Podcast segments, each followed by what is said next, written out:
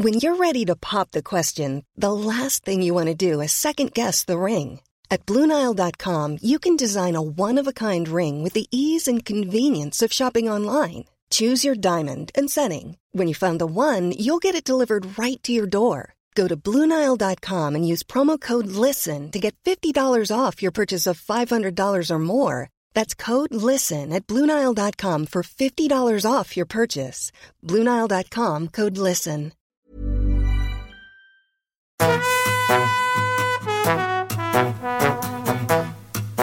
Hola, estás escuchando De piel a cabeza, un recorrido por tu salud con Ana y Rosa Molina.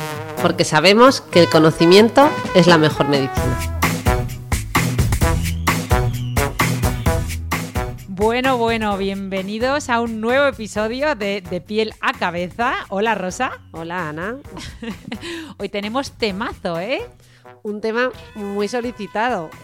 Cada vez que yo he lanzado alguna pildorita por redes, la gente siempre dice, por favor, extiéndete aquí, extiéndete aquí, lo necesitamos.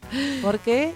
¿Por qué? Pues porque vamos a hablar de rendimiento. Estás ahora mismo estudiando para un examen, opositando, intentando sacar adelante un proyecto del trabajo para el cual tienes una fecha límite, pues este es tu episodio, este es tu podcast, porque vamos a hablar de cómo potenciar tu rendimiento con salud mental. Eh, Eso es, salud mental, que la gente normalmente habla, utiliza las palabras rendimiento, productividad, pero ¿qué hay en la base de estos términos? ¿Es salud mental?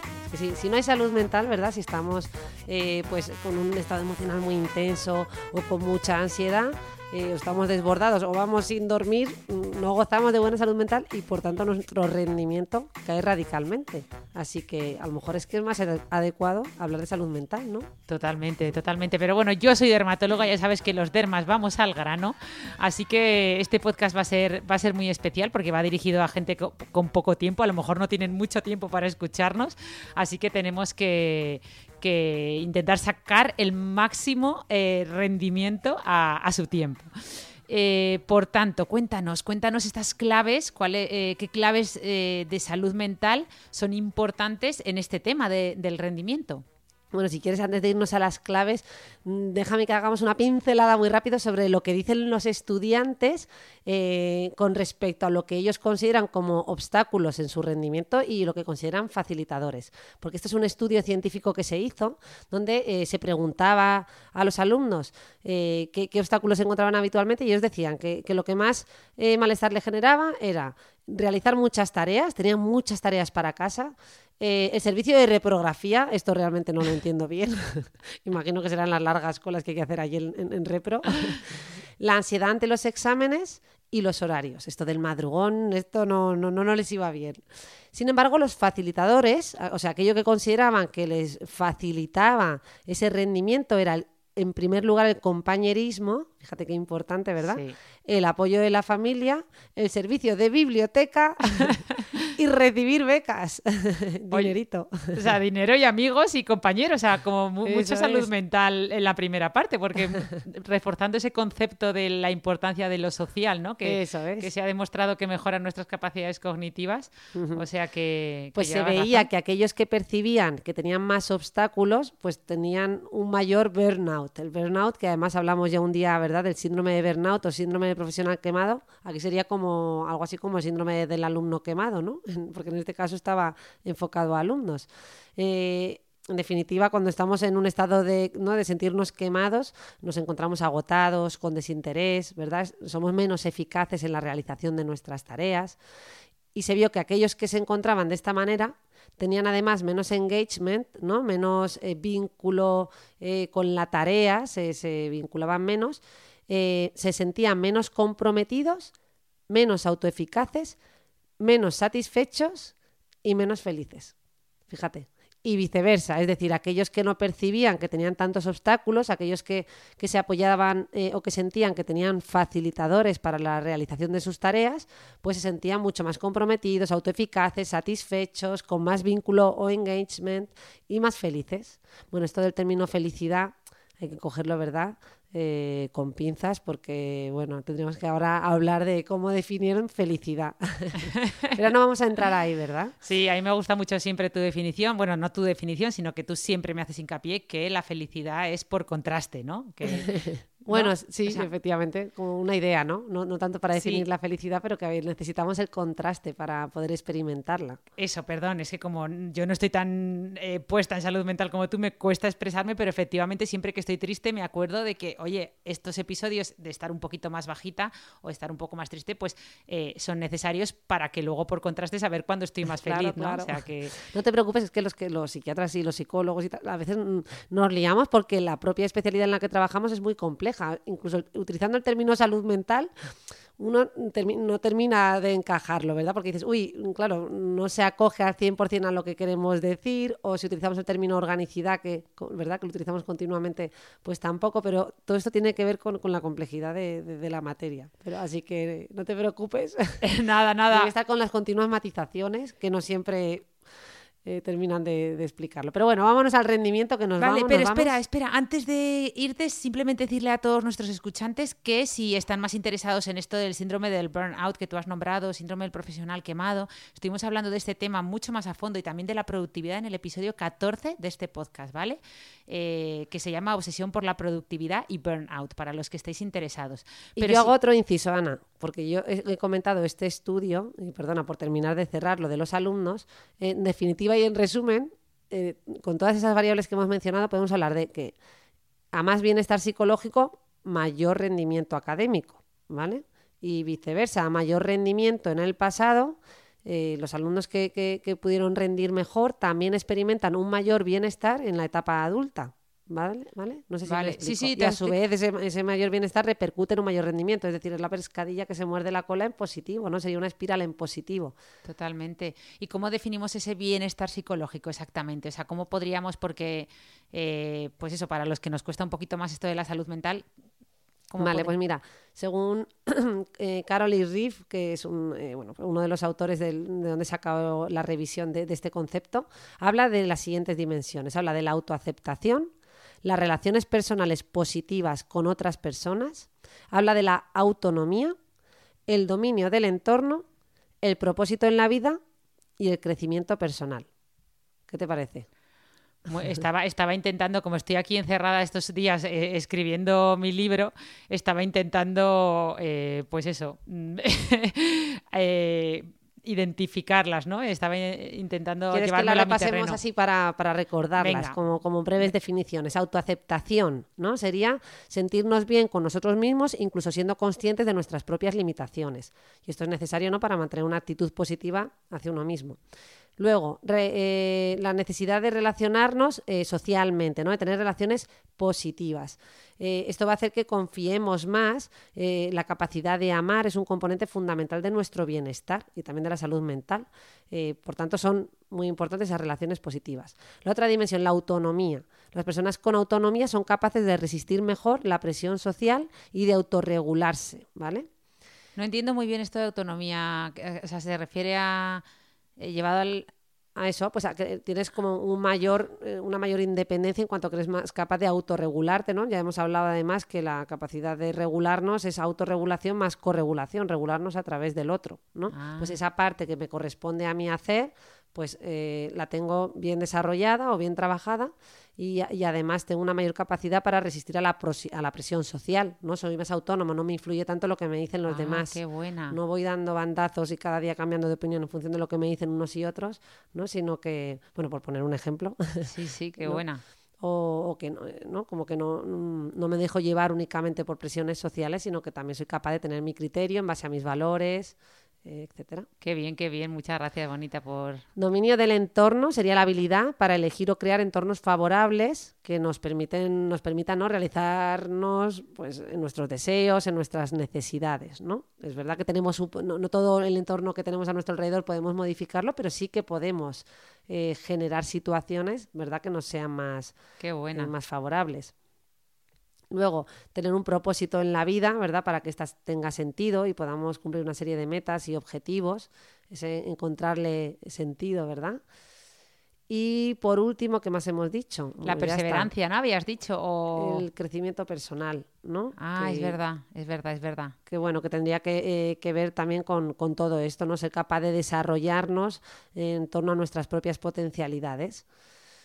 Así que bueno, más o menos, ¿no? Vale. Repetimos, el- ese bienestar vendría, eh, tendría que ver con todas estas variables o estas dimensiones. Vale, y entonces has dicho que a menor bienestar, menor rendimiento, si no recuerdo mal, y a mayor bienestar, mayor rendimiento. O sea que está eh, muy relacionado eh, con el rendimiento, ¿no? Eh, el, estar bien nosotros, obviamente, está claro. Eso es, pues, esa es la conclusión de- del estudio, ¿verdad? Que a mejor rendimiento, eh, los estudiantes con mejor rendimiento académico mostraban además menor agotamiento, mayor autoeficacia, mayor dedicación y energía y mayor satisfacción en general. Y a su vez, eso como eso repercute en un estado de bienestar psicológico, pues con esto va a mejorar a su vez nuestros rendimientos, ¿no? Claro, Es un- o sea, es de ida y vuelta. Claro, es un círculo, o sea, que y, y también al revés, Es lo un cual círculo es virtuoso. Anda, qué bueno, es verdad.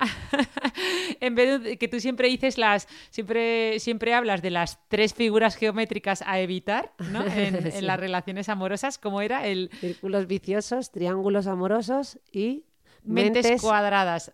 Eso es, Ah, no, no, pero no era, no era en las relaciones amorosas, era en la vida, ¿no? Las, la las vida, figuras geométricas eso que había que evitar en la vida. Entonces, Pues en esto- vez de círculos viciosos hay que crear círculos virtuosos. y Eso este es. sería uno de ellos. Es decir, si sabemos potenciar adecuadamente nuestro rendimiento, eh, nos enfocamos bien, eh, nos preocupamos por saber esos factores relacionados con el rendimiento, pues vamos a tener mayor bienestar y encima vamos a rendir mejor.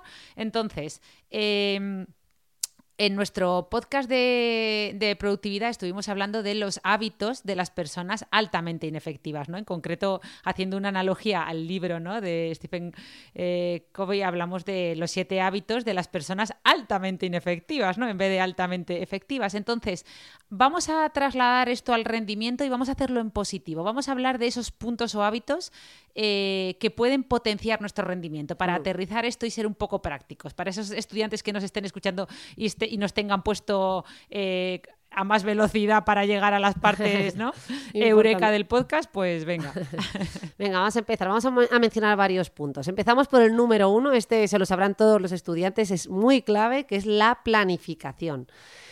Pero bueno, esto no es, es evidente eh, y es muy interesante que algunos estudios señalan que, que la mayor parte de los estudiantes sobreestima su, su tiempo a la hora de planificar eh, lo que, la materia que tienen que estudiar. Es decir, si tienen un examen, ellos calculan que en dos tardes se lo estudian eh, y el 95% de los alumnos se equivocan. Es decir, Alumnos y trabajadores, recordemos que este podcast no es solo para estudiantes, es para gente que está intentando sacar eh, también eh, un proyecto a tiempo, ¿no? Eh, con un deadline. Y efectivamente todos somos TOC, o sea, en ese sentido, Bueno, con el perdón, el trastornos. El porcentaje lo- igual no era el 95, ¿eh? Evidentemente hay gente que se planifica bien y calcula bien, pero a resaltar que un porcentaje muy, muy, muy elevado Sí, sí. calculaba mal. No, No, no, y luego por le eso pillaba el toro. lo de TOC obviamente no es en el sentido de trastorno obsesivo compulsivo, sino trastorno optimista compulsivo, que ya lo hemos dicho alguna vez haciendo esa analogía. Todos somos muy optimistas del tiempo, yo soy especialista, o sea que perfecto. Hacer una planificación correcta eh, es Teniendo es en cuenta esta, esta, esta vivencia del tiempo, ¿verdad? Porque una cosa es el cronos, el tiempo del, del reloj, el tic-tac, y otra cosa es el kairos, que es el tiempo vivido, ¿no? Que sería eh, esa, cuando estamos pasándonoslo muy bien, el tiempo pasa muy rápido, ¿verdad? Eh, cuando estamos aburridos pasa muy lento y muchas veces esto tiene que ver con esa discrepancia entre un, tiempo y otro, ¿no? ¿no? Y luego también el, el tiempo de trabajo profundo, lo que se llama el deep work, que estuvimos hablando del libro de, creo que era de Cole Newport, que se llama Deep Work, eh, sí, de Cole Newport, lo acabo de comprobar. Eh, entonces, él, él decía que, que sobreestimamos, a lo mejor eh, tú eres capaz de, de pasarte una serie de horas eh, delante de tu trabajo, de lo que tengas que estudiar, pero no todas esas horas van a ser iguales. Entonces, ¿cuántas de esas horas, cuánto de ese tiempo es realmente trabajo profundo, en el que estás realmente concentrado eh, y eres capaz de rendir en condiciones óptimas? ¿no? Entonces, es muy importante. Yo ahora estoy monitorizando, pues porque efectivamente con el libro a mí también me ha pillado el toro, he sido muy optimista con, eh, con la fecha de entrega y estoy intentando monitorizar con una aplicación, en concreto la mía se llama Toggle, pero habrá un montón más, la dejaremos en las notas del podcast, cuántas horas realmente estoy haciendo, ¿no? Estoy a- eh, al día de, de trabajo y, y efectivamente no, no son tantas como, como tú te crees, ¿no? Mm. Porque al final es difícil que, te rin- que, que todo ese tiempo que tú eches rindas de verdad. Y en esa planificación muy importante siempre incluir esas pausas, ¿verdad? No nos podemos poner tres horas de estudio, no. Una planificación bien hecha incluirá pues 40 minutos de estudio, pausa de 20, otros 40 minutos de estudio, otra pausa, ¿no? Intentar que en esa pausa no esté presente el móvil, porque muchas veces la gente dice, sí, pero no pasa nada porque lo uso 20 minutos y luego lo apago. Bueno, pues dos puntos importantes. Puede ser que seas capaz de apagarlo, mucha gente en vez de que luego sean 20 minutos se tira media hora o mucho más. Eh, y punto número dos, cuando cogemos el móvil estamos ¿no? Eh, preparando un examen o una oposición, de repente nos entra un, un mensaje importante, algo que nos moviliza emocionalmente y eso nos deja fuera de juego, no durante 20 minutos, nos deja fuera de juego durante varias horas. Por tanto, muy importante si podéis eh, dejar la mente relajada en esas pausas, no, no hacer nada, os tomáis un snack, os ponéis a mirar la naturaleza, eh, porque como hemos hablado en otros podcasts, ese cerebro necesita esos periodos de descanso. Cuando estamos estudiando tenemos el foco puesto y estamos trabajando intensamente con nuestro cerebro. Ahora lo que, lo que necesita es relajarse realmente y ahí es donde viene la creatividad, ¿verdad? Hemos hablado de los momentos eureka, etcétera, etcétera. Eso, eso, eso es muy importante. eh, mm, o sea, dos cosas. Recordad que tenéis, como has hablado de, de lo de no mirar el móvil, tenéis estas aplicaciones para el móvil. Hay una en concreto que yo le he usado que se llama Forest, la que plantas arbolitos. Sí, eso lo hemos contado además. Que sí, que cuanto más tiempo estás sin mirar el móvil, pues oye, más, más arbolitos vas plantando virtuales, ¿no? Entonces está bien porque en el momento que tú tocas el móvil, automáticamente eh, matas árboles, o sea, no, no funciona, ¿no? Y luego también decir eh, que, eh, bueno, la- eh, esta aplicación se basa en el método Pomodoro y efectivamente lo que tú decías es muy importante lo de la rumiación, porque, porque yo ahora que estoy intentando estar concentrada, hago una pausa para mirar el móvil a mitad de día y sí que noto que después de cuando miro el móvil, esos problemas que leo en el WhatsApp, en el email, ya los estoy rumiando, porque además muchas veces lo miras, pero tampoco vas a poder hacer nada al respecto, porque a lo mejor estás fatal y tienes el examen. Entonces, lo miras para nada, porque lo vas a estar rumiando y no vas a poder ponerle solución, Eso ¿no? es. Entonces, Y aquí incorporamos entonces, ya que estamos hablando tanto del móvil, al final siempre acabamos hablando del móvil, sí. eh, no tenerlo ni siquiera a la vista, porque esos estudios científicos han mostrado que aquellos que tienen el móvil delante, aunque sea boca abajo, sin notificaciones ni nada, solo el hecho de tenerlo a la vista disminuye drásticamente nuestro rendimiento. Por tanto, pues nos ponemos en una mesa libre, el móvil escondido, cuanto más lejos mejor, y seguro vamos a utilizar mucho mejor nuestro tiempo. Punto número dos. Eh, este lo hemos repetido hasta la saciedad también, pero lo recordamos, el ejercicio físico. Ya sabemos que el ejercicio físico no es solo para mantenernos y ponernos en forma, sino para estimular nuestras funciones cognitivas. Los estudios indican que a más ejercicio físico, eh, bueno, no, sin, sin pasarnos, no haciendo seis horas diarias, pero eh, hacer ejercicio físico estimula nuestras conexiones neuronales. Se ha visto que tenemos más capacidades lingüísticas, de capacidad asociativa y de velocidad de procesamiento. Y además es uno de los mejores reguladores emocionales. Nos ayuda a relajarnos, a estar tranquilos y a concentrarnos mejor. Así que no nos olvidemos de este y en esas pausas, que, que alguna debería ser más grande, podemos hacer un poquito de, de ejercicio, ponerle piernas a ese pensamiento, ¿verdad? Que, que comentábamos en, en otros podcasts. Punto número tres, el descanso. Este es primordial, también lo sabemos todos, ¿verdad? Pero lo que no sabe todo el mundo, eh, sobre todo si no habéis escuchado capítulos anteriores de este podcast, porque aquí no todo el mundo viene sabiéndoselos todos, ¿verdad? Pero esto lo hemos contado y es el- el- los ritmos ultradianos, que son esos ritmos que suceden a lo largo de todo el día, que son muy importantes para coger el tren del sueño por las noches. ¿A qué me refiero con esto? Tenemos esos ciclos de que ocurren cada dos horas, dos horitas aproximadas, estoy más, más somnoliento, otras dos horas estoy más activo, ¿verdad? Otras, estoy otras dos estoy más somnoliento, eso nos pasa a todos, ¿verdad? Y entonces, si nos acostamos siempre a la misma hora, en torno a las 11 de la noche o a las 12 de la noche, lo que vamos a hacer es coincidir ese estado de relajación y de somnolencia con ese mismo horario. O sea, va a ser mucho más fácil que nos quedemos relajados y dormidos.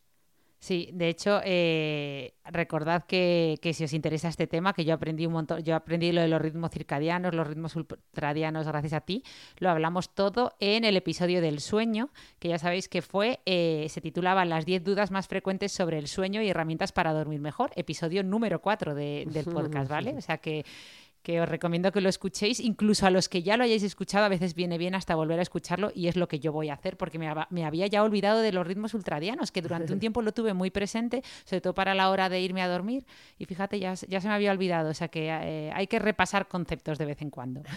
¿Qué más? ¿Qué más? ¿Qué más? La repetición. Repetición o vamos a llamarle la, técnica de un minuto al día, que en realidad cuando digo un minuto pueden ser siete, pueden ser veinte, depende de la tarea a la que nos estemos refiriendo, pero con esto lo que queremos recalcar es que si estás preparando una oposición o un examen y un día tienes muy poco tiempo, aunque sean diez minutos, siéntate diez minutos, abre ese libro, saca los apuntes, porque ese romper el hielo eh, va a hacer que, que no pierdas hilo, que no pierdas comba, aunque sean, repito, sean unos poquitos minutos, es como refrescar o ese día de dedicarlo simplemente a leer lo que ya te has estudiado, para que no te dé pereza al día siguiente seguir estudiando, ¿vale?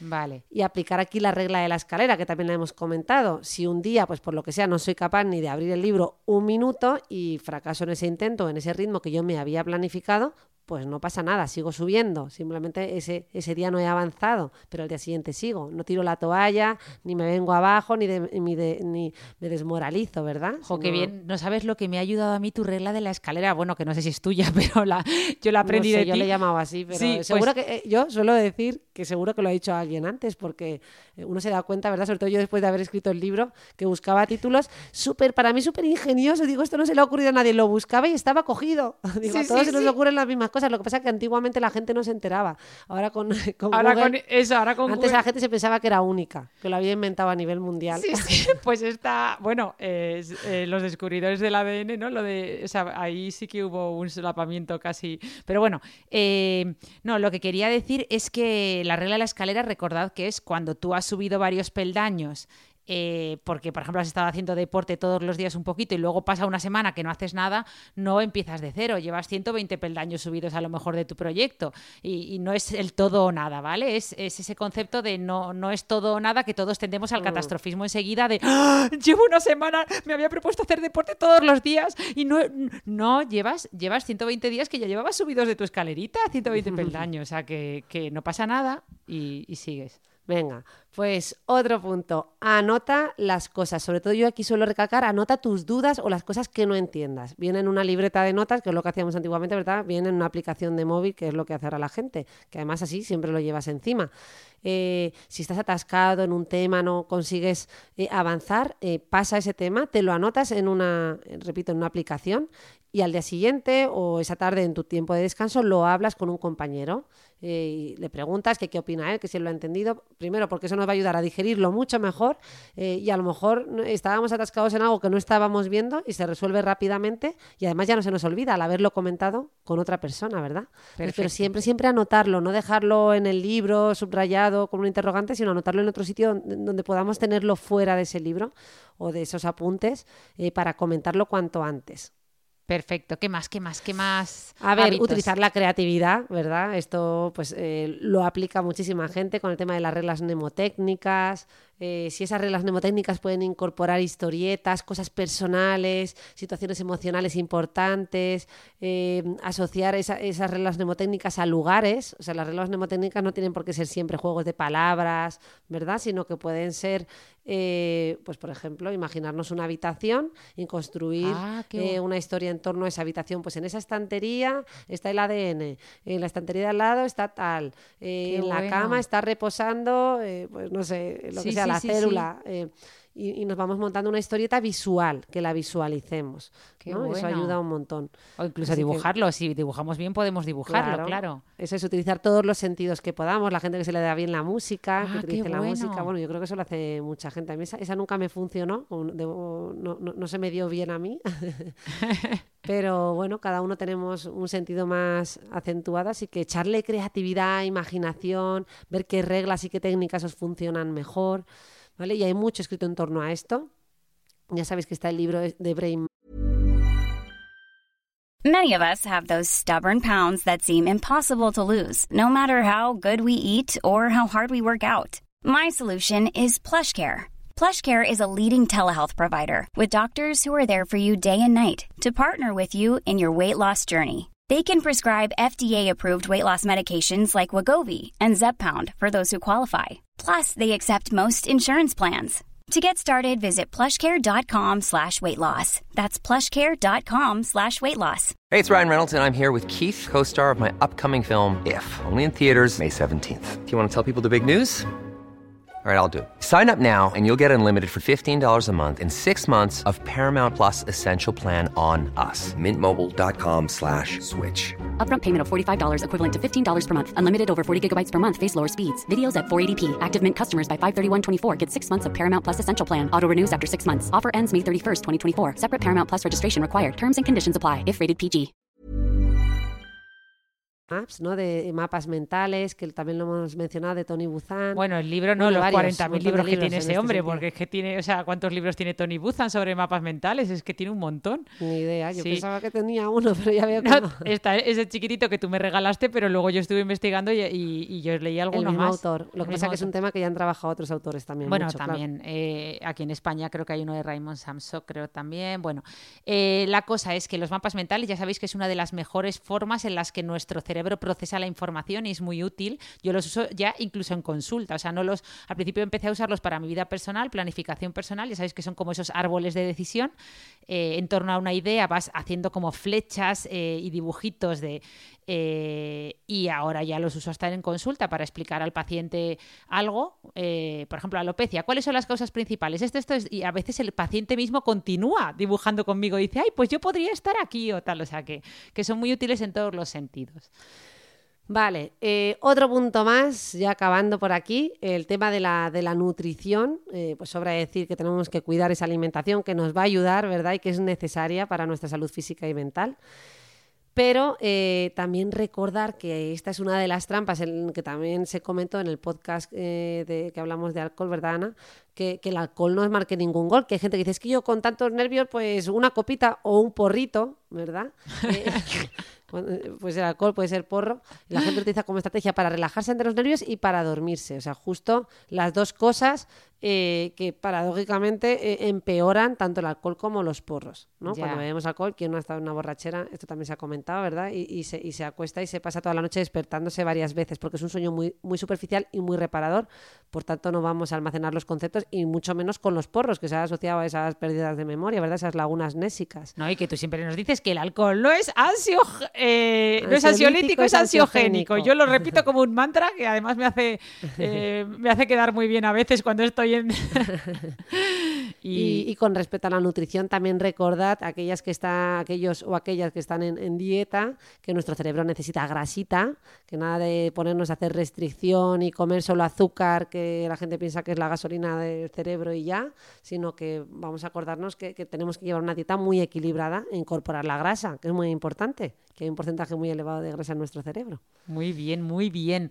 Oye, y jo, me estaba acordando ahora de, me estaba recordando todo eso también a, a sesgos cognitivos que hemos hablado alguna vez, como el sesgo del coste hundido, de pues eh, y un montón más, pero, pero también me estaba acordando mucho de la fuerza de voluntad, ¿no? Que siempre ha- hacen esa analogía con un músculo, pero ya sabemos, ¿no? Que bueno, la teoría que yo creo que la hemos hablado en algún podcast, ¿no? La teoría del agotamiento del ego de Baumeister. Sí, eso Eh, es que, eh, bueno, hay- sí, aquí hay como do- dos ideas, ¿no? Por un lado, efectivamente, que, que existe el agotamiento psicológico, no solo el físico, por eso decíamos que las distracciones de, eh, de leer un mensaje en el que de repente hay un componente emocional, ese componente emocional nos lleva a la rumiación cognitiva, a darle vueltas al problema o a ese estado emocional y por tanto mm, me hace encontrarme muy cansado, muy agotado, estoy perdiendo energía. Por eso, eh, de hecho, mm, ¿no? generalmente a lo largo del día, cuando hemos tenido situaciones emocionales intensas, estamos mucho más cansados. Eh, eso por un lado. Y por otro lado, el tema de la fuerza de, lo- de voluntad, que va un poquito ¿no? Eh, paralelo a esto, pero que mucha gente pregunta, es que, o dice, yo no tengo fuerza de voluntad. Y decíamos, no, sí, todos tenemos fuerza de voluntad y además se puede entrenar. Eh, hubo un, un- un test muy famoso que es el test de los marshmallows. Los marshmallows son estos dulces eh, que son, en realidad Como se les llaman nubes. ¿no? Eh, aquí en España, para que se, bueno, pues que se comen de caramelo, pero blanditos. Y es un test que se utilizó, se utilizó en niños para ver su fuerza de voluntad y cómo esta fuerza de voluntad se relacionaba con el éxito en la vida. Y se observó eh, que aquellos, porque se les ofrecía, se les ponía primero un marshmallow en un plato y, se les decía, si eres capaz de aguantar y no comértelo en los siguientes 15-20 minutos, bueno, el tiempo que decidiesen, eh, volveré y te daré dos como premio. Pues se observó que muchos niños no eran capaces de esperar eh, y demorar esa gratificación, se comían corriendo el marshmallow y otros, sin embargo, eran capaces de esperar el tiempo necesario para poder recibir dos. Y claro, alguno podrá decir, jo, pues yo era de los que me comía lo, el marshmallow en el minuto cero, fuerza de voluntad cero. Eh, pues no pasa nada, porque bueno, pues sabemos que esa fuerza de voluntad se trabaja y se trabaja en el día a día. Esto es, solo un ejemplo, ¿verdad?, de, lo que nos puede ocurrir, eh, sobre todo en, esa época de exámenes que tenemos que, centrar eh, las fuerzas. Así que esa fuerza de voluntad, que digo que se puede trabajar con hábitos diarios, también se puede mermar y caer muy fácilmente en todo el mundo, hasta el que más fuerza de voluntad tiene. ¿Y cómo se cae esa fuerza de voluntad? Un ejemplo típico, cuando he dormido mal. Si he dormido cuatro horas, mi fuerza de voluntad está totalmente, no, vamos a decir anulada, pero me cuesta todo mucho más esfuerzo. Estoy, ¿verdad? Mucho más cansado, más impulsivo, más irritable y, caigo en, muchos más errores de, impulsividad y de, y de, no poder controlarme, ¿verdad? Eh, otros factores que pueden mermar nuestra fuerza de voluntad, pues eso, estados emocionales intensos, ¿verdad? Que eh, cuando tengo preocupaciones, pues claro, me va a costar mucho más, estoy como desubicado, bloqueado, eh, me va a costar mucho más eh, organizarme, planificarme, poder rendir. Así que bueno, tener esto en mente, recordar que además esa fuerza de voluntad, a base de repetir todos los días, vamos a conseguir reforzarla y saber qué es lo que puede alterarla. Mm. ¿Vale? Así que en época de estudios nada de dormir cuatro horas. Sí, no, no, eso está claro. A lo mejor, eh, no, no vamos a decir que nueve, cuando, sobre todo cuando está el examen al día siguiente, pero bueno, es que el sueño es fundamental para consolidar ¿no? memorias y para fijar conceptos la verdad es que estoy.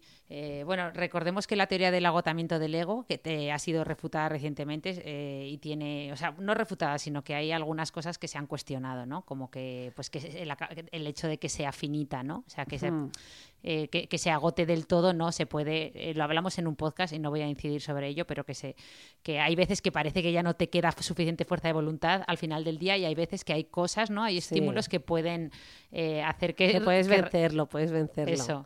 Eh, Pero es mejor no estar tan expuesto, es decir, ¿no? Sí. Si todos los días voy durmiendo cuatro horas, por mucho que yo pueda vencer ese agotamiento y, sacar mi fuerza de voluntad, que se podrá, pero me va a suponer mucho más esfuerzo.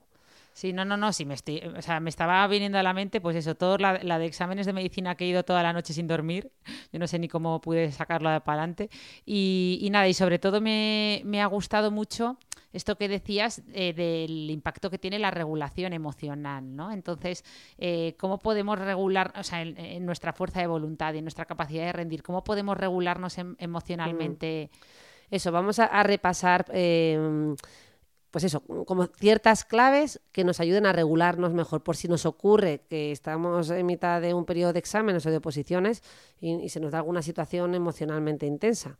Eh, pues vamos a empezar por el punto número uno. Vamos a reconocer cuáles son mis emociones y poner nombre a esas emociones porque el identificarlas ya disminuye per se su intensidad. ¿vale? Esto no es un ejercicio para hacerlo en ese momento puntual en el que me encuentro muy mal. Realmente esto es algo que deberíamos trabajar y hacer a diario. ¿Vale? Eso nos va a ayudar a que nuestra capacidad de regulación emocional sea más sea óptima.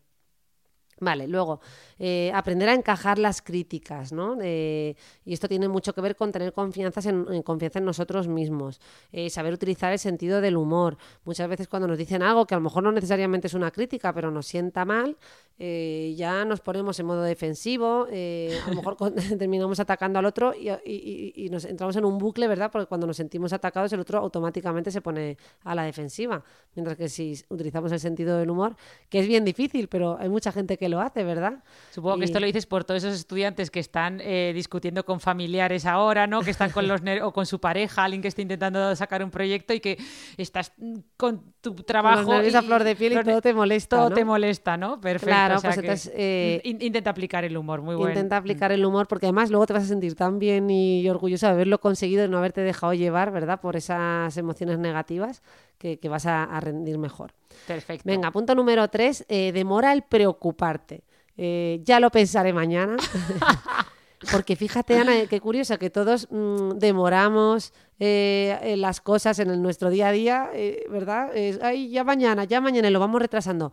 Pero ahora, ¿quién demora las emociones. Es decir, cuando tú tienes una emoción intensa y te has enfadado con alguien, te apetece contestarle en ese momento, ¿no? O sea, te sale, estás atrapado con- por tu amígdala. No eres capaz de esperar a mañana. ¿A que no? Claro, pero es que eso es muy difícil. ¿Cómo vas a demorar? Eh, eh, Eso te viene cuando te viene, ¿no? Claro, claro, pero eso, pero esa es una estrategia magnífica. Realmente, si tienes, eh, claro, no siempre es fácil, porque a lo mejor estás en una discusión en persona acalorada, pero si no, vamos a darle tiempo y distancia. Y mañana lo pienso. Y mañana ese atrapamiento amigdalar que tengo en ese momento, que es que mi, mi- mi región cerebral, la amígdala que se encarga de la regulación de las emociones y del miedo, que está ahí disparando a toda velocidad, eh, pues ya va a estar más relajada, va a estar más y voy a ser capaz de ver las cosas con mayor objetividad y no reaccionar impulsivamente y, y hacer algo de lo que luego te- termina arrepintiéndome, que es lo que suele ocurrir, ¿verdad? Perfecto. Entonces, esta es una de las mejores estrategias. Demora el preocuparte si estoy estudiando. Esto es, eh, alguno dirá, eso es muy fácil decirlo y difícil hacerlo. Bueno, pues no es tanto. Vamos, vamos a, a intentar decir, venga, que luego le voy a dedicar el tiempo que se merece. Establecer un horario para las preocupaciones que decíamos en otro podcast, ¿verdad? Perfecto. Eh, si hace falta, si estoy en una época que ya no es solo un día, sino que, que es algo que va como, ¿no? Más a largo plazo, pues todos los días reservo un tiempo para pensar en ello. Pero le pongo horario. Y el ponerle horario hace que estos pensamientos pierdan fuerza, paradójicamente. Funciona muy bien. Vale, ¿qué más? Eh, relativiza en lugar de terribilizar. Eh, esto también en relación a esas situaciones eh, emocionales que se puedan dar. Casi nada en nuestro día a día, de las cosas más cotidianas, es tan grave. Sin embargo, nos agobiamos, ¿verdad? Cuando estamos eh, con esa presión de tener que rendir, cualquier cosita nos desestabiliza y ya lo vemos, de un grano hacemos una montaña. Eh, así que vamos a intentar eh, relativizarlo y para ello ayuda mucho el ponerlo en perspectiva. ¿No? Esa, esa estrategia que mencionamos de los 10, del 10, 10, Buah, 10. Yo eso lo aplico un montón. Siempre pienso, venga, vamos a ver, ¿esto dentro de 10 años te parecería importante? ¿Esta decisión, esta tontería que te acaba de pasar? Pues, pues no lo es. Eso es. Vamos a ver cómo, cómo mm, vamos a anticipar mentalmente cómo creemos que nos vamos a sentir a los 10 minutos, cómo creemos que nos sentiremos a los mm, 10 meses y cómo creemos que nos vamos a sentir a los 10 años con respecto a eso que nos está sucediendo en ese momento. Qué ¿verdad? bueno. Luego, practica el ejercicio físico, esto ya lo hemos dicho, es una forma de regulación emocional magnífica. Apóyate en los demás, pide ayuda, comenta. No olvides que no solo nos autorregulamos, sino que nos corregulamos a través del otro, desde que somos pequeñitos, desde que nacemos, ¿verdad? Que nos, nos regulan desde fuera, eh, con abrazos, meciéndonos, haciéndonos caricias cuando somos bebés y somos pequeñitos, hasta que adquirimos nuestra capacidad de autorregularnos, pero que es que esa capacidad de también pedir ayuda, saber verbalizar lo que nos pasa y compartirlo con otros, forma parte de esa regulación emocional. ¿no? Y que te ayuda, a te- o sea, muchas veces, fíjate que, que- que muchas veces solo necesitas contarlo. Eh, Eso el es. otro día Porque lo con- pones en palabras y ya pierde fuerza, ¿no? me decía una amiga, yo hay veces que, que quedo con, con otras amigas y les digo, oye, os voy a contar esto, pero no necesito feedback. O sea, no necesito ni siquiera saber vuestra opinión, solo necesito contarlo. O sea, solo necesito contarlo porque... Y eso es algo que, que las mujeres hacemos mucho y, y nos ayuda, bueno, perdón por haber... eh, eh, Focalizado en las sí, mujeres. Sí. Venga. Ya hay que tener mucho cuidado con todo. Eh, y luego, por último, pues re- revisa tus fortalezas eh, para impulsarte. Antes decíamos que teníamos que ser creativos cuando estudiamos. Pues eh, todos tenemos unas capacidades, ¿verdad?, que funcionan mejor que otras. Vamos a ver qué es lo que se nos da bien, qué cosas hacemos bien y vamos a apoyarnos en eso para aplicarlo a nuestro estudio. ¿Vale? Pues decíamos, oye, hay gente que es muy buena en música, seguro que le pueden sacar rendimiento eh, de otra manera, ¿verdad? Eh, a, esa, a ese- a esa capacidad musical.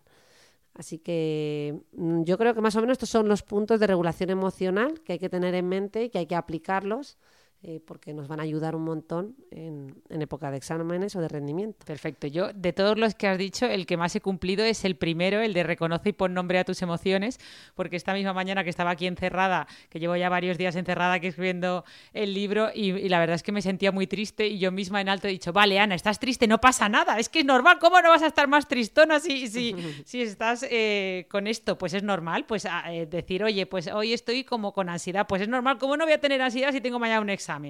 Eso, ese, ese me ha gustado mucho eh, porque, vale, pues ¿y qué, qué hacemos? ¿Cómo, cómo terminamos? Con, yo creo que con, con algún aspecto, ¿no? Eh, de- Yo aquí siempre digo, eh, lo que te había propuesto es hablar de aspectos que agotan tu energía. Pero Ah. lo que había pensado es, yo te leo una frase y tú tratas de rellenarla. Ah, venga, vale. No voy a dar mentalmente, bueno, alta pero- te voy a decir mentalmente, pero no, mentalmente la gente que está al otro lado. Vale. Mira, eh, vamos a ver qué cosas. mm, hemos hablado del agotamiento de- del ego, ¿no? De, la- mm, de cómo a lo largo del día vamos perdiendo energía psíquica, entre comillas. Eh, y cuáles, y, cuáles mm, ¿no? ¿Qué, qué aspectos eh, funcionan de esta manera. Preocuparnos en exceso en lugar de. Eh, relativizar, ¿no? Es así que... Esa era- era bueno, de hecho animo a nuestros escuchantes a que ellos, dilo tú en alto, no solo yo, y que todos hagan el ejercicio. Voy a dejar un mini silencio para que intenten ellos también eh, pensarlo. Venga, ¿qué más? Venga, punto número dos. Quejarnos continuamente, ir al café de- del trabajo y, y no parar de, de- de resaltar las cosas negativas y de todo lo que va mal, en lugar de. Eh, de, no que, de no quejarte, o sea, de, de, buscar soluciones, ¿no? De- Eso, ah, eso de buscar soluciones o de. A lo mejor no, no- no siempre se puede encontrar una solución, ¿verdad? Pero de en pensar en, alternativas, ¿verdad? Ah, perfecto. en- en- en ver qué aspectos pueden hacer que mejoren las cosas. A lo mejor no cambian por completo, pero seguro que siempre hay algún resquicio y hay hueco para pequeños cambios. Venga, otra. eh, vivir continuamente eh, pensando en, en el futuro, en el- lo que va a pasar, o, o por el contrario en el pasado, acordándonos de todo lo negativo y, y- y rumiando continuamente cosas que nos han pasado en lugar de... el, el- el libro de Eckhart Tolle, ¿no? Era Eckhart Tolle, no sé cómo se pronuncia, eh, Vivir en el presente, ¿no? ¿Cómo era el libro? Eh, ¿Aquí y ahora o cómo se llamaba? Bueno, lo voy a ir buscando mientras. No me acuerdo yo. Mm. Venga, otra, otro aspecto que agota nuestra energía, darle vueltas a las cosas una y otra vez en lugar de... A ver, darle vueltas a las... eh, en lugar de posponerlas, ¿o no? En lugar de, eh, de ir también. Muy bien, esa estaría muy bien. Pero bueno, yo iba a proponer, aquí siempre hay esto, hay varias respuestas válidas. Yo iba a decir en lugar de decidir, de tomar pequeñas decisiones y avanzar. Ah, perfecto. Mira, perdón, que estaba buscando el libro El poder de la hora. Ah, es verdad, es verdad, sí, el poder de la hora. Sí. Venga, intentar controlarlo todo en lugar de... Planificar. No. eh, no, aprender también a tolerar grados de incertidumbre. Ah, es verdad, ostras. Es verdad que Sobre todo en tiempos de pandemia, ¿verdad? Tener en- que, que somos Sí. capaces de, de O- y de tolerar. frustración, que tú siempre, ¿te acuerdas de pequeñas cuando discutíamos siempre me decías, Ana, tiene muy baja tolerancia a la frustración? Pues, ¿no? Tolerar Eso, que... tolerar que, que- que, eh, la imperfección, la incertidumbre, eh, aspectos negativos que podamos tener todos. Sí, el, ¿no? el suficientemente bueno, lo hemos hablado en este podcast, hay que- el ser que no pasa nada por eh, que no tiene que ser perfecto. Venga, otra. Intentar estar siempre cambiando a los demás en lugar de... Mirar hacia adentro. Eso es, muy Ah. bien, muy bien. Mm, Ver en nosotros mismos eh, qué podemos hacer para eh, pues, encontrarnos mejor con respecto a esas personas o, o- simplemente ver qué podemos hacer nosotros o cambiar o cambiar de actitud mm, para que eso repercuta indirectamente en los demás. ¿no?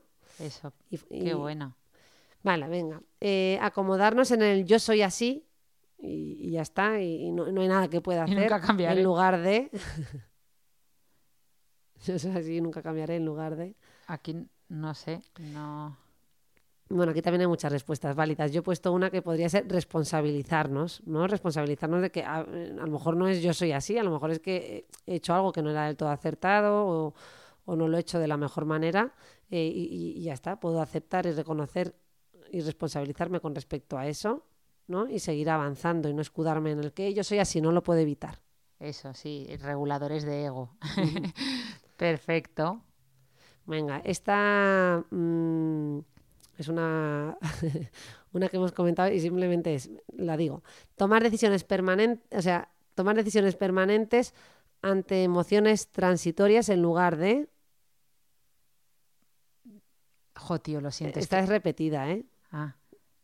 Eh, es que estamos grabando a las 10 de la noche y tengo un, un empanamiento. Venga, ya acabamos. Sí. Demorar el tomar la decisión. Ah. ¿vale? Pues esto lo de ya lo pensaré mañana. Eh, pues nada más. eh, para acabar, esta no, no tiene nada que rellenar. Y yo siempre digo que no darnos cuenta de que menos a veces es más eh, pues es un aspecto muy importante para ahorrar energía. Si tienes que estudiar y ponerte ya con un proyecto, no esperes a tener todos los subrayadores, los papeles y todo el material. Ponte ya ese día, ese mismo día eh, que te estás planificando y, y estás diciendo qué es lo que vas a comprar. Tú ese día estudias ya. Ese día abres el, el, manual, el libro y ya te has estudiado varias páginas. Y luego en tu descanso vas y compras si quieres los subrayadores.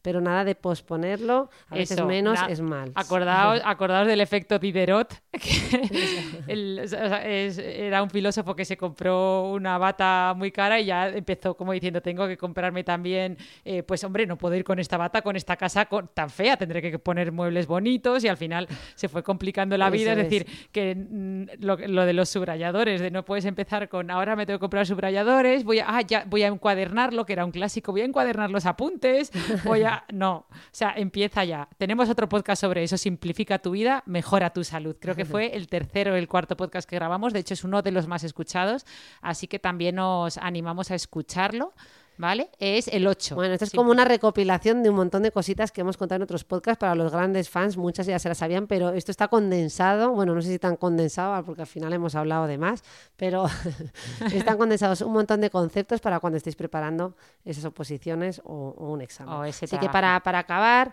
eh, algunos mensajes finales, algunas cosas ya se han dicho. Vamos a trabajar la confianza en uno mismo, vamos a buscar esas fortalezas que nos sirvan como trampolín eh, para apoyarnos, para rendir mejor. Eh, Vamos a, a- a tener eh, más autoconfianza, por tanto, vamos a aprender a gestionar y a aceptarnos con nuestros defectos, Eh, vamos a cuidar nuestro lenguaje interno, ¿verdad? Que muchas veces también eh, nos hace mucho daño las cosas que nos decimos, nos etiquetamos, ¿vale? Y, y- y que es que tendemos a quedarnos mucho más con los fracasos que, que- que con los éxitos. Y, y continuamente tenemos pequeños éxitos, vamos a, meterlos, ¿verdad? Qué vamos a esa. contabilizarlos. Y, y evita las creencias limitantes que a veces no, no- nos limitamos por nuestro propio pensamiento o por nuestros propios miedos. Eh, ¿Cómo era esta frase, Ana, que igual te la sabes tú? Que dice, mi vida estuvo llena de grandes catástrofes, mm, la mayoría de los Ah, no, esa es de sucedieron". Mark Twain. Lo de en la vida tuve muchos problemas, ¿no? Mi eh, en mi vida he tenido muchos problemas, la mayoría de ellos nunca llegaron a suceder. Eso es, sí, sí, sí. Sí, que ese es un poco, creo que de eso estuvimos hablando en el podcast del miedo, de cómo el Mm. miedo es el mejor guionista, que te monta unas películas mentales en tu mente que no que no tienen sentido. Así que efectivamente no os empecéis a montar todo lo que puede pasar en el examen, sino visualizaros como hacen los, los deportistas, que de eso saben mucho, de, visualiz- de visualización y de visualizaros haciendo bien el examen, estudiando las horas que debe ser, no seáis catastrofistas y, nada. Y que Bueno, Espera- esperamos de corazón que no estéis procrastinando escuchando este podcast, porque ese es otro clásico. Yo cuando quiero ser más productiva, tengo algo que hacer, me pongo a, procrasti- a procrastinar viendo vídeos de productividad. o sea que esperemos que, que no sea esa la situación, sino que hayáis hecho una buena planificación y esto forme parte de, de esa etapa previa de reunio- reunir información para, para mejorar vuestro rendimiento. Así que, que pues gracias. nada, muchas gracias a todos. Ya nos despedimos, ¿verdad? Sí, ya. ya, ya sí. las diez y media de la noche. Esto, estamos en panadillas, pero, pero nada, muchas gracias por haber llegado hasta aquí, por habernos escuchado, eh, que el tema os sea útil, si, si así es, dejadnos algún comentario, que nos viene muy bien vuestro feedback. Y ya sabéis que nos, podemos, nos podéis escuchar en todas las plataformas, Spotify, iVoox, Apple Podcast, Google Podcast, todas. Ahí nos tenéis. Que es que nos seguís preguntando, ¿dónde escuchar el podcast? podcast? Un abrazo. Adiós, Hasta luego.